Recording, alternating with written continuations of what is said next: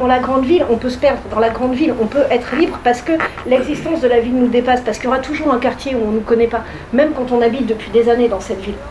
Et voilà, et l'existence de Paris, de toute manière, Paris existait bien avant nous, sous plein de formes, donc sous la forme 5e siècle aussi, que j'ai mis dans les oracles, sous la forme même, restera comme souvenir beaucoup plus longtemps que nous.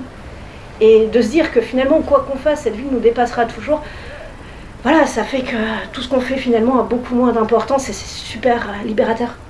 Et donc pour moi, la ville libère et au contraire, une ville n'est jamais plus réelle que quand on y habite, mais y habiter, c'est-à-dire donc si elle perdure moins une fois, euh, avoir eu des soucis dedans au moins une fois dont on ne savait pas comment sortir.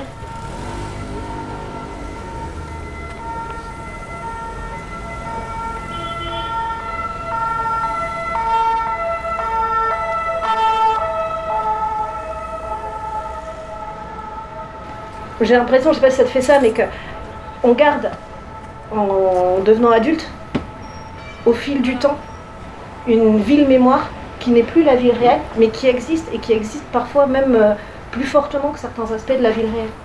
Et en fait, je suis très troublé maintenant à mon âge de me rendre compte que c'est pas du tout la ville dans laquelle je grandis. Et c'est très difficile en fait, de, et, même de, trouver des interlocuteurs pour dire mais, euh, mais si je te jure, à cet endroit-là, il y avait ça, c'était trop bien. Je sais pas comment dire, il y a un, pour moi, la ville pose aussi cette question-là, en fait. Le fait qu'on a l'impression que comme c'est de la matière et que c'est de la grosse matière, euh, c'est plus durable que nous. Et en fait, pas du tout. C'est tout aussi euh, euh, la ville est tout aussi insaisissable.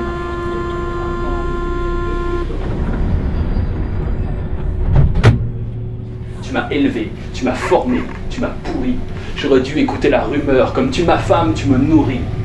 Même ton ventre chaud me suffit plus. Pourtant, putain, il m'a bercé. Cet enchaînement de stations, debout, détestation, couché, passant, critique, passion, christique, clodo, touché.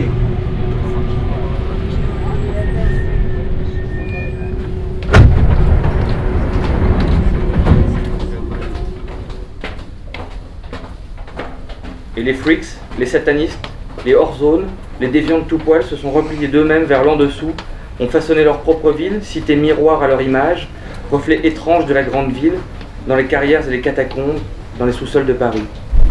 Plus je reviens, plus je m'enfonce.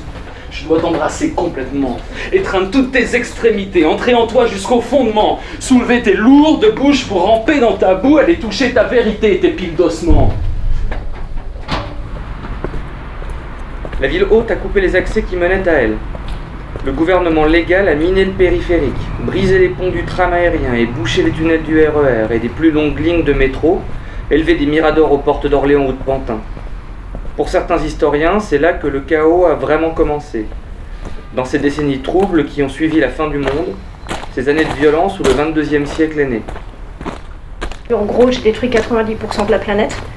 Il y a quelques villes qui ont survécu, dont Paris. Les autres, on ne sait pas parce qu'il n'y a plus moyen de communication et qu'on est dans la tête d'un Parisien. Euh, mais c'est pour ça qu'on en est arrivé à des exemples un peu extrêmes. Je pense à Le Corbusier qui, lui, dans son plan voisin de, des années 30, il rase totalement Paris. En fait, c'est Paris, mais euh, tout a été rasé et il ne reste que le Sacré-Cœur. Et euh, alors Barjavel s'amuse en disant qu'on a gardé le joyau des anciens temps, le Sacré-Cœur. Alors évidemment, en, urbanisme, on n'aime pas trop le Sacré-Cœur en fait. et je crois que Barjavel non plus, visiblement. Oui, alors visiblement, il y a une propension à euh, ne pas aimer le Sacré-Cœur dans la science-fiction française. Enfin, moi, je l'aime. C'est pas que je le déteste, mais j'aime bien le détruire.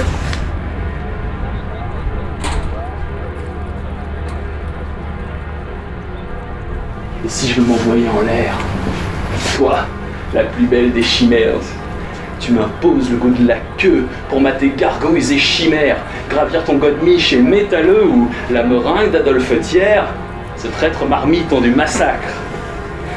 Je suis pas Michou, mais vu de là-haut. J'avoue, ça a l'air plutôt Michto, martre. Tout à coup, créer autre chose. Et de partir d'un lieu moche qui est repris par ses habitants et qui devient un lieu pas forcément beau, mais moins un lieu étrange. Et même finalement, les restes des utopies anciennes qui n'ont pas marché, plutôt que de les détruire, l'idée de les reprendre. Personne ne peut plus prétendre en toute honnêteté que ma ville est la plus belle au monde.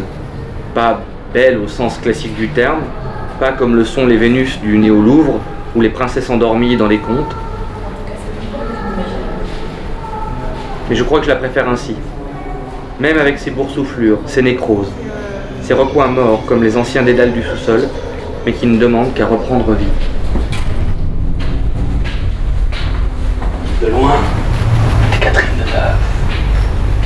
Près, t'es Jackie Sardou.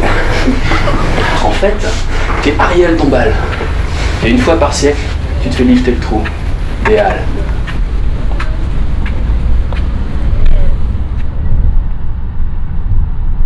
Les voies aériennes étaient toujours en construction et les sorties de la ville ouvraient en deux les bidonvilles, Central Gris, Mont des Algues, Petit Paradis. Les résidents traversaient les huit voies goudronnées lorsqu'ils partaient au travail pour chercher l'eau potable ou pour rentrer chez eux. Ils couraient devant nos roues, seuls ou par grappes, portant des nourrissons, traînant un ancêtre mal assuré sur ses jambes. Nous passions ainsi deux ou trois fois de plus en plus vite. Le dernier, le dernier soir, avec un sourire que je ne lui connaissais pas, le vieux a éteint les phares et roulé à tombeau ouvert tout le trajet du retour. Alors Yerminatingrad est une ville très grande, c'est une ville euh, trop grande, qui se trouve au bord de la mer Noire, euh, peut-être dans, peut-être dans la zone géographique qui correspondrait actuellement à la Bulgarie, et elle se trouve dans un temps incertain qui pourrait être notre présent, mais dans la mesure où euh, vous acceptez que Yerminatingrad existe. Et Yerminatingrad est une ville qui n'a pas de carte.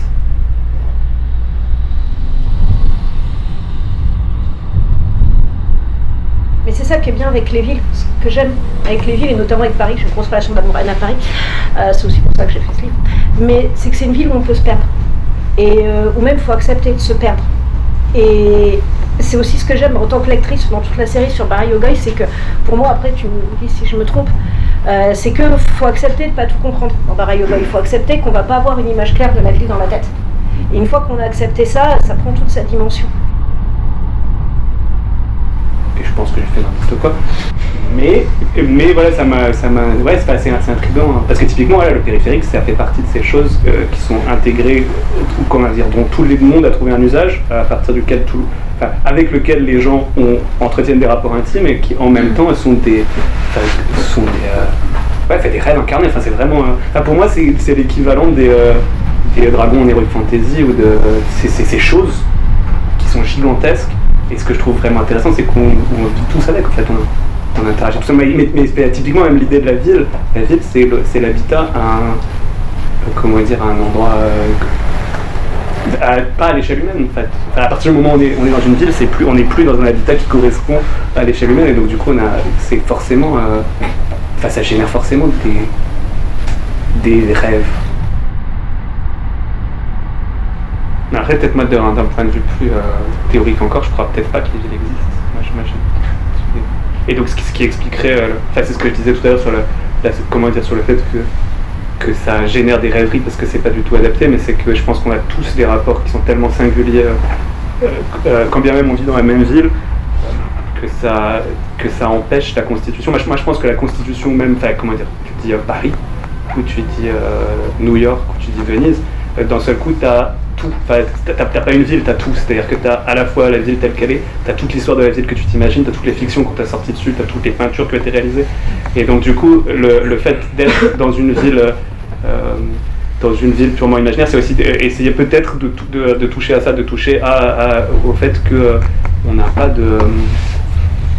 ah, je sais pas comment le dire, ouais, je pense, je pense, je pense qu'on ne comprend pas euh, l'endroit où on habite. Et ça, c'est pas nécessairement Enfin, j'en sais rien. Peut-être c'est juste pour dire que je comprends pas du tout ce que j'ai fait. c'est une façon, une façon polie de dire qu'après une trilogie de 4 livres, j'ai toujours rien compris. D'ailleurs, en, urbanisme, quand on étudie la vision que les gens ont de, leur ville, euh, des, fois on fait un exercice qui s'appelle les cartes mentales.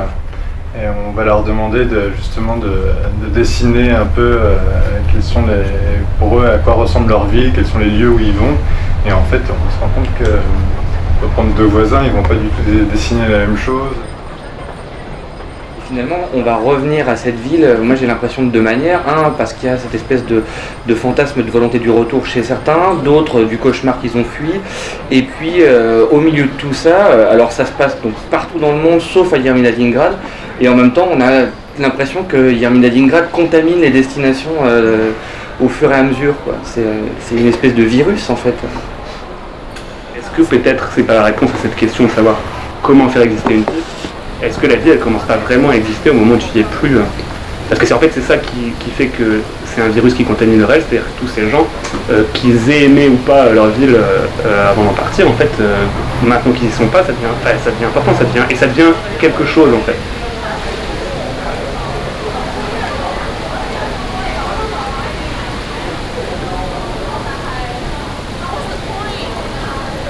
Dehors, il flotte, mais je ne sombre pas. Tu sais que tu me manques. Je sais que tu me mens. Je sais que tu me montes. Indécente et malsaine, je suis accro, je l'assume. Ma descente est la scène. Oui, je leur ferai la peau. À tous ceux qui disent que tu n'as pas d'âme. Pas d'âme.